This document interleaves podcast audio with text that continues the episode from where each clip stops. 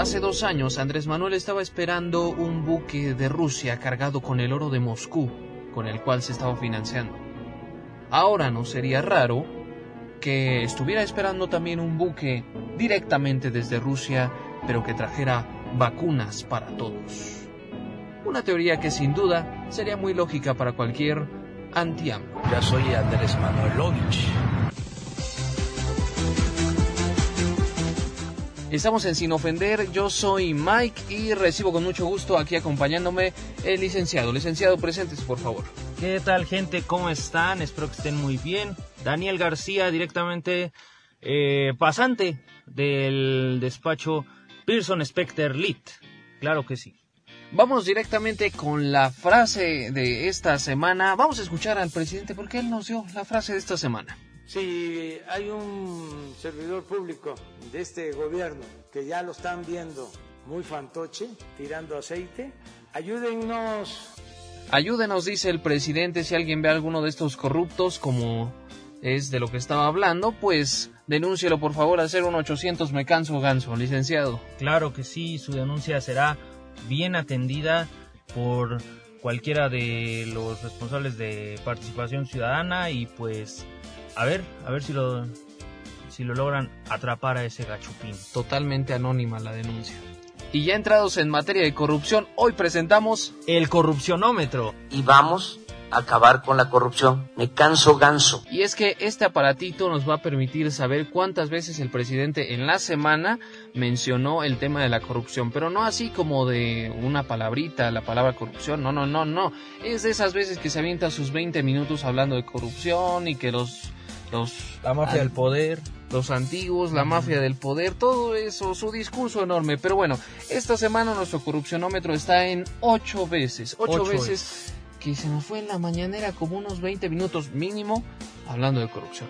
8 por 20, 160 minutos, algo así como casi dos horas y media. Con razón se aburren los reporteros y luego andan haciendo preguntas medias raras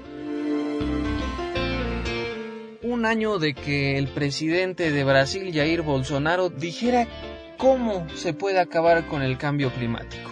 É só você deixar de comer menos um pouquinho. Então, você, só você fazer cocô dia sim, dia não, que melhora bastante a nossa vida também. Dice el presidente Jair Bolsonaro, simplemente deja de comer un poco y ve al baño un día sí y un día no. Bueno, pues así sería bastante sencillo el poder acabar con el cambio climático y con el uso excesivo del agua, pero no creo que esa sea la solución más, más eficaz. De, de, verdad, en un puesto como el que ocupa y diciendo, pues simplemente ve al baño un día sí y un día no y ya, fin del cambio climático. Y pues las empresas de laxantes se irían del país inmediatamente. Esta semana en México salió el tema de las vacunas y bueno, pues para hablarnos bien sobre este tema tenemos, en sin ofender a un experto, un experto pues en química. Él es Irving Alvarado. Irving, un gusto tenerte con nosotros. Hola Mike, gracias por la invitación. Es un honor estar aquí con ustedes. Bueno, y dinos qué es esto de las vacunas, cómo es que funcionan, cómo es que se hacen las vacunas. Pues bien, antes que todo cabe mencionar que el objetivo de una vacuna es generar inmunidad contra una enfermedad por medio de la producción de anticuerpos. Para ello, existen diversas formulaciones para producirlas. Por mencionar algunas, es atenuando la vida del virus, lo que sería algo así como debilitarlo. También se puede inactivar el virus por medio de la síntesis de péptidos o actuando a nivel genético, ya sea DNA o RNA. Por ejemplo, el Remdesivir que anteriormente se estaba trabajando eh, con otro tipo de coronavirus actúa inhibiendo la actividad de la RNA polimerasa, lo que significa que impide su proliferación. Actualmente en la pandemia de COVID-19, el Remdesivir ha dado resultados prometedores, ya que ha mostrado efectos positivos reduciendo el tiempo de recuperación de los pacientes contagiados. Estamos viendo que en todo el mundo se están intentando fabricar vacunas y algunas están saliendo bastante rápido. ¿Qué podemos esperar respecto a estas vacunas que se hacen en muy poco tiempo? ¿Son efectivas? Eh, ¿Son de buena calidad? Una vacuna debe ser segura y protectora. Por tal motivo se lleva una serie de fases de prueba, lo que conlleva que el tiempo sea prolongado.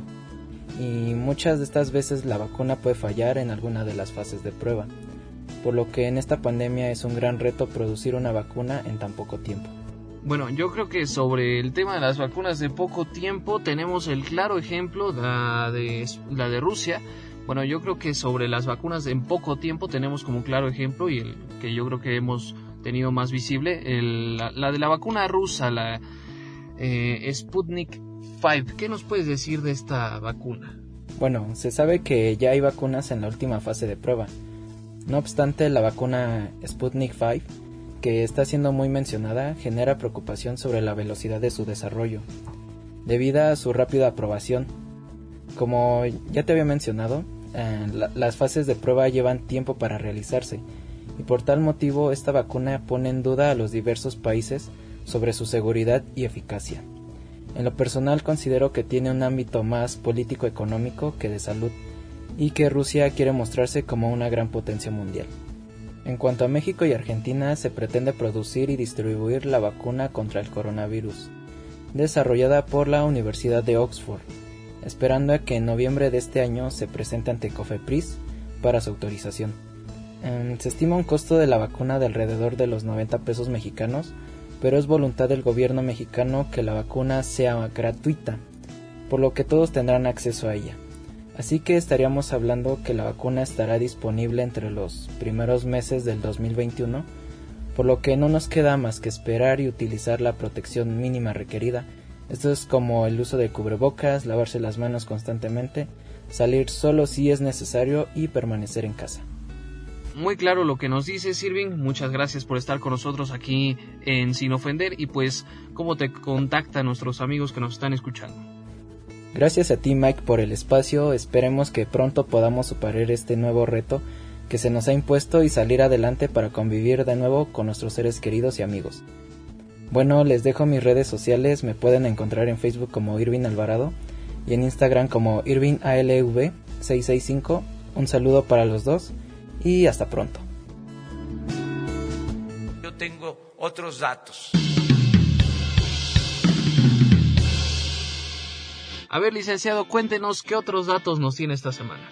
Claro que sí, hoy les traigo cinco personas que no han creído en el COVID o en el uso de las mascarillas. Y en el número 5 tenemos a nada menos que a Patti Navidad, esta actriz que siempre da muchos memes, mucha este, pues mucho de qué hablar de ella y pues por lo general es muy gracioso. Eh, pero esta vez pues sí se ha pasado porque afirma primero que la pandemia no existe, que en realidad ella la llama una pandemia porque es parte de, un plan de los de los más ricos para establecer el nuevo orden mundial. Y ahora que salieron las vacunas, afirmó que estas vacunas lo que buscan es hacernos híbridos, o sea, convertirnos en cyborgs, eh, en cyborgs humanos, algo así como Terminator, pero con muy bajo presupuesto. Híjole, pues mi pregunta sería, ¿vamos a tener wifi o algo así? Porque pues sí, sí, pues va a representar una gran ayuda económica, ¿no? esperemos que por lo menos traigamos armas o algo así para defendernos de la delincuencia, porque pues luego te van a querer robar las piezas en la calle. Y bueno, en el número 4 tenemos al diputado Carlos Navarrete de Sonora. Eh, a principios de la pandemia él afirmó que como él no había visto ningún enfermo de COVID, era únicamente la pandemia para eh, evitar que los sonorenses se manifestaran en contra de ciertas reformas que estaban aprobando en el Congreso local. Eh, este diputado pues no se ha retractado de sus palabras y sigue ahí asegurando que todo es un plan del gobierno. Ojalá este diputado hubiera estado en la Ciudad de México porque aquí se han manifestado organilleros, cirqueros, eh, actores y digo, pues cada quien en su derecho, pero pues así como que hubiera funcionado para evitar las manifestaciones, pues no. No, definitivamente no ha funcionado ahorita con el plantón de la gente. En el número 3 tenemos a Miguel Barbosa, gobernador del estado de Puebla, quien afirmó que el COVID únicamente le daba a la gente rica, que a los pobres no les daba COVID. No, bueno, pues si eso fuera yo estuviera saliendo tranquilo a la calle. Yo también estaría en conciertos y y yendo a reuniones con mis amigos, pero pues eso, eso no es posible. Y en el número 2 tenemos a, al cantante bandido, este señor Miguel Bosé, quien primeramente afirmó que estaba en contra del uso de las mascarillas y que el cual ha sido obligatorio allá en, en España y ahora estuvo convocando a una manifestación en contra del uso obligatorio de mascarillas impuesto por el gobierno de aquel país. Además de que él afirma de que todo este asunto de la pandemia no es más que una conspiración por parte del presidente Pedro Sánchez en contra de la población. Convocó a esa manifestación, pero él no fue. Él no fue, efectivamente.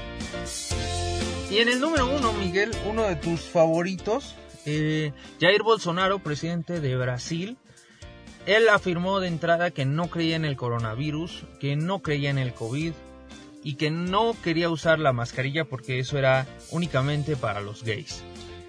Después de eso, eh, luego de que le diera COVID a él mismo, afirmó que esta enfermedad es una aliada de Brasil porque está acabando con los más débiles y además dejó en claro que seguirá sin usar mascarilla. ¿Cómo lo ves?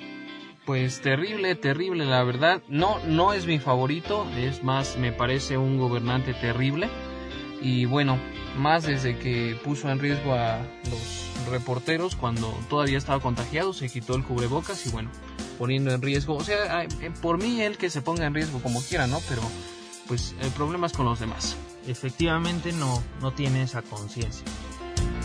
Bueno, pues ahí están los otros datos, Daniel. Gracias. ¿Cómo te contactamos? Claro que sí, me pueden seguir en todas las redes sociales como arroba chaledani, en Twitter e Instagram. Acá de este lado estamos en Instagram como Mike-Mike 2.71 y en Twitter arroba MikeGarHZ. Bueno, pues llegó el momento.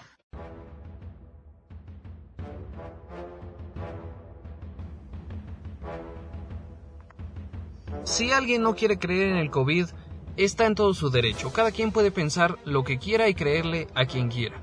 Pero la responsabilidad que tenemos por vivir en sociedad sí es cuidarnos y cuidar a los demás. Si alguien se cuida, cuida a los que están alrededor. Y por respeto a los demás, hay que cuidarnos, porque ese es el precio de vivir en sociedad. Gracias, hasta la próxima semana en Sin Ofender.